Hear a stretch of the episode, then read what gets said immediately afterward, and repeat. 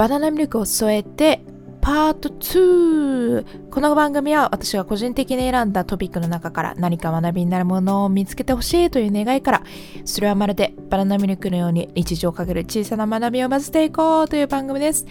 ホストは私いくみです皆さんお待たせしました。パート2やってまいります。まあ、パート2といっても何が変わったかというと何も変わらないんですね。これが。あの前回の放送でちょっとプラットフォームを変更するっていうお話があったんですけど今日早速このエピソードね、まあ、新しい、えー、プラットフォームに上げてみて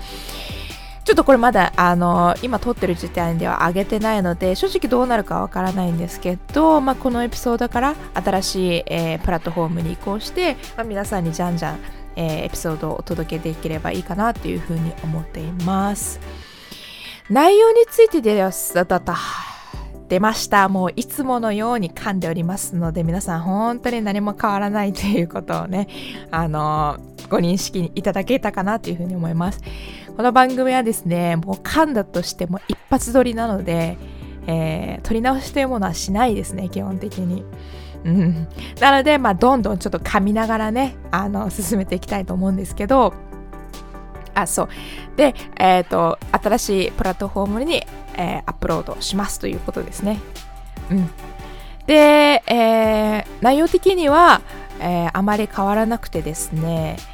まあ、えー、前回と、えー、同じような感じでですね、私が見つけたさまざまな、まあ、面白い、えー、エピソードであったりとか、まあ、何かこう、ためになる知識があれば、えー、それを皆さんと共有させていく、シェアさせていただく場として、この、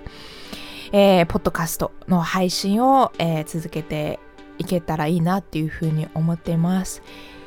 あの、まあ、前回のエピソードっていうか、その、パート1の時にあの皆さんとさまざ、まなねエピソードをシェアさせていただいたんですけど、まあ、そのエピソードはですね本当にあの私何回か自分の聞き直してるんですけど聞き直した時にあのちょっとでもねためになる話になってればいいなっていうふうに思ってたので、まあ、それがあの実現できてるんではないかなっていうふうに思っています。皆さんもですねあのまあえー、なんだろうな。てか私思ったんですけどこう配信者として皆さんのことを、ま聞いてくれるリスナーさんに何かこうお名前をねつけたいなっていうふうに考えてるんですよ。なんか、まあ、皆さんでもいいと思うんですけどねもうちょっとこう距離を縮めるためにこうリスナーさんのことを、まあ、名称を考えたいなって思ってます、まあ、今ちょっとパッと出てこないのでちょっと一旦持ち帰させて 持ち帰らせていただいてこれはちょっと考えていきたいなっていうふうに思いますま番組のタイトルがバナナミルクを添えてっていうところで、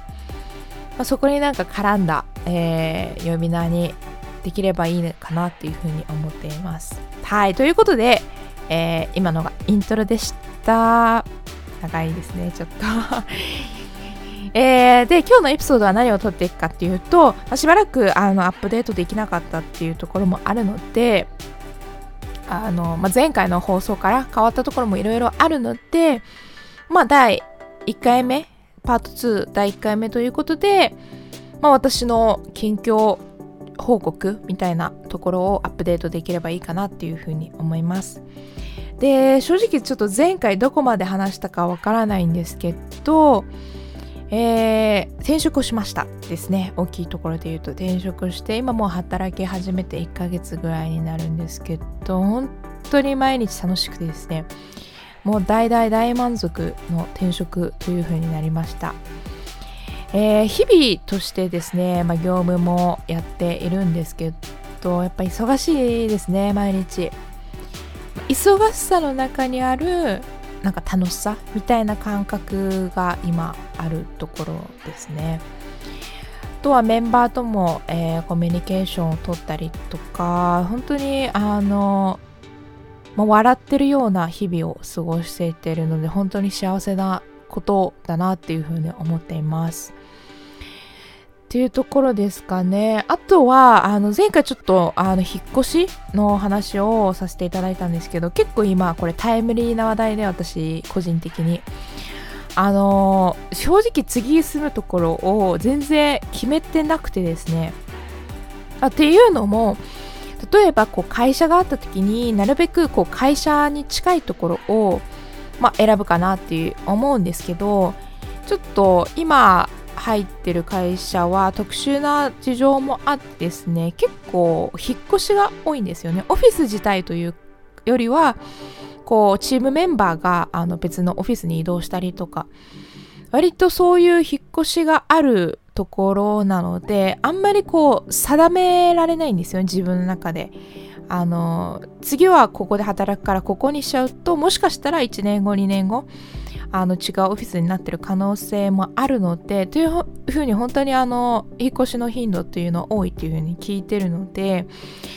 まあ、ちょっとそこのところでまだ決めかねてるっていうところがあるっていうところであの、まあ、全体的なあのエリアを見て今探してるっていうところになります。であの、まあ、予算との兼ね合い家賃との兼ね合いも折り合いとかもあるんですけどなんだろうなそのもともと理想があってですねあの最近おうち時間が増えた最近ではないかもう23年23年は言い過ぎかここ1年1年の間ですごくおうち時間が増えたっていうところからお家にはこだわりたいなっていう欲があってですね、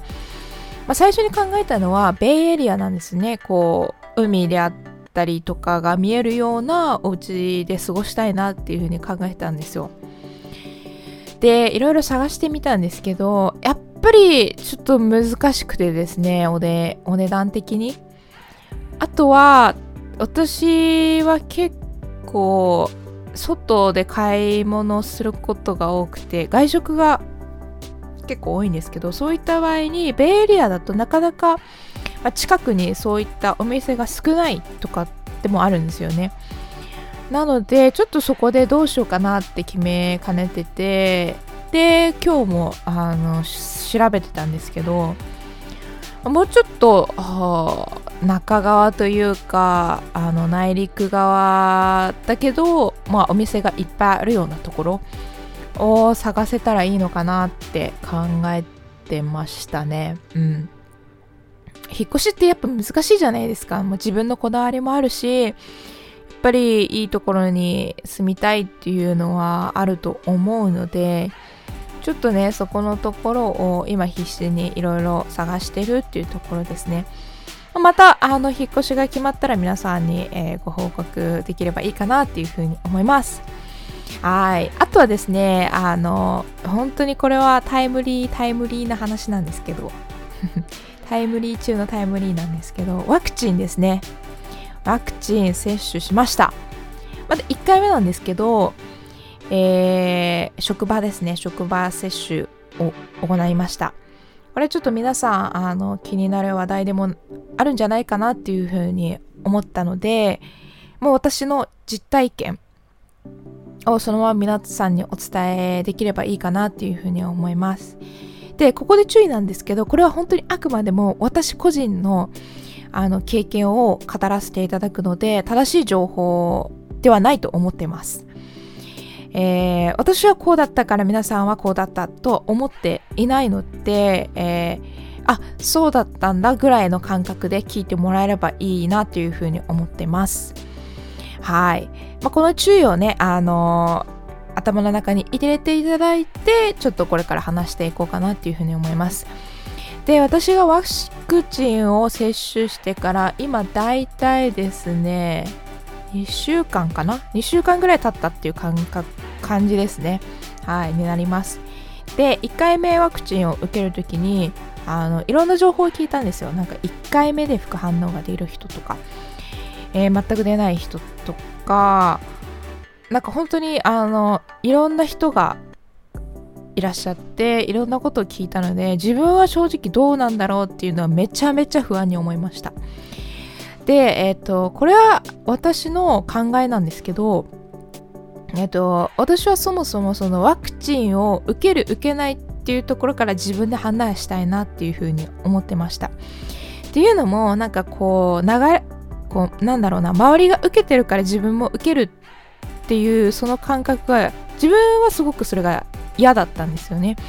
まあ、流されてなんか打つっていうよりはちゃんと自分で判断した上でじゃあ自分で打ちますって言って打った方が私は良かったんですよ。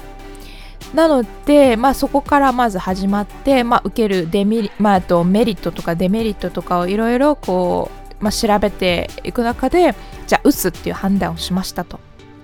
で打つっていう判断をしてからじゃあ今度は、えっ、とどの、えー、会社さんが出しているこうなんだろうなワクチンを打つかっていうところを考えたんですよね。まあ、そこまでしなくてもいいだろうって思う人はいるかもしれないんですけどなんかあのなんだろうなこう選べる選択肢があるからこそちゃんとそこは自分で選び取りたいなっては思ってたので、まあ、そこも検討してきましたでなんでそういうことができたかっていうと本当にタイミングがよくその会社から、えー、職場接種できますよっていうのと同じぐらいのタイミングであの自分の住んでいるあのところからもですねそのなんだろうな地域接種ができますよっていう案内が来たんですよね。で本当にそれが大体同時のタイミングだったから選べたっていうのも大きくてで、えっ、と、職場の方はですね、モデルナですね。で、えっ、と、地域の方はファイザーっていうところで、まあ、そこが選べたので、ま、正直そこの、あの、本当にわからないことが本当に多かったので、まあ、例えばニュースとか見た時に専門家がこういう違いがありますよっていうのは多分ちらっと聞いた気がするんですよね。でもその時まだそのワクチンとか自分の番になってなかったのであなんかねあそうなんだって思ってる記憶もないぐらいなんですよね。だから本当にそれは一から調べ直して、まあ、何が違うとか、えー、どういった副反応が出るとかその受けた人の、えーと母体数とか母数とかえー、とかいろいろこう調べていく中で私はまあえっ、ー、とモデルナにしました。で1回目、えー、受けましたと。いう流れになりました。で本当に、えーと、受ける直前まで本当にめちゃめちゃ緊張して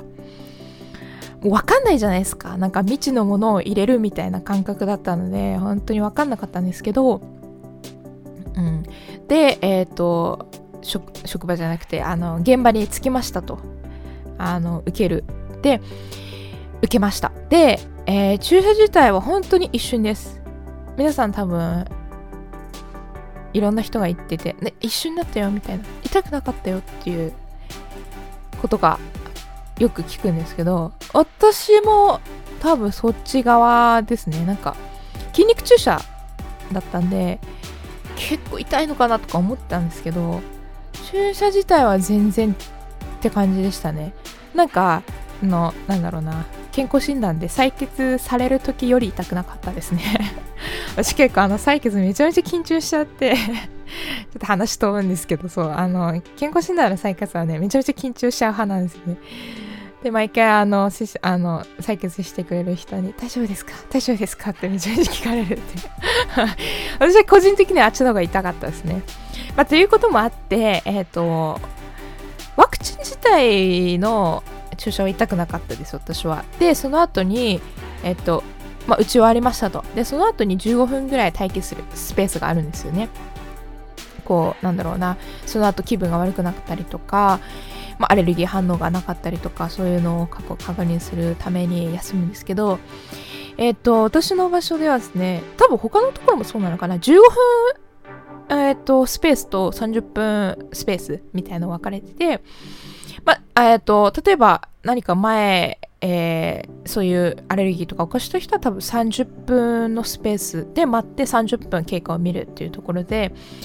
で私は15分のスペースにいて15分待ったっていうところですね。で待ってる間どんな感覚かっていうと多分これ自分がすごく強く意識しすぎてるっていう部分も大きいと思うんですけどなんかワクチンってそんなに打たないんですよ私そもそも。あのインフルエンザの予防接種とかもそうなんですけどそもそもあんまり打ってなくてですね前打った感覚ってどんな感覚だっけっていう思い出せないぐらいでで今回あの新しいじゃないですか新型っていう。でなんか異物が入ってきてるのかなみたいな感覚がすごくあってなんか神経がめちゃめちゃ研ぎ澄まされたっていう感覚で15分待ってました。何て言うんだろうな。なんかちょっとでも体に異変が起きたらすぐ分かるようなそんな敏感な感じであのー、待ってたんですよ。多分それって本当に意識のしすぎだと思うんですけどっていう感じでちょっと緊張しながら待ったんですけど、まあ、何事もなく、えー、15分間経ってで終わった時に、えーまあ、接種券かな？何かを見せてスタンプハンコ？みたいなもらってで、まあ、証明となるんですよねそれが受けたっていう。でその時に、えっと、2回目の案内があって、えー、2回目をもう入れたっていうところですね。なのでまあそうですね。モデルなんで4週間経ってから2回目打っていきたいなっていうふうに思います。で他の職場の人とかも聞いたんですけどやっぱ2回目は結構皆さんあの反応が出やすいらしくてですね。あの1回目出なかった人も2回目出るとかっは聞いたんですけど私も正直あのまだ打ってないのでどうなるかわかんないんですけどあのこの2回目もね打ったら皆さんにあのアップデートできればいいかなっていうふうに思います。私があのどうしてこれをお伝えしたかったかっていうとあの自分もそうだったんですけど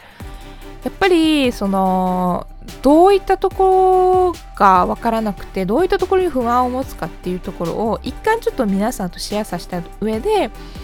あのそれを判断材料にしてくださいと言わないですもちろん。言わないんですけどあそうだったんだっていう本当に感覚ぐらいで聞いてもらえて、まあ、その中で、まあ、何かあの見つけてもらえたら私はもうそれだけで大満足。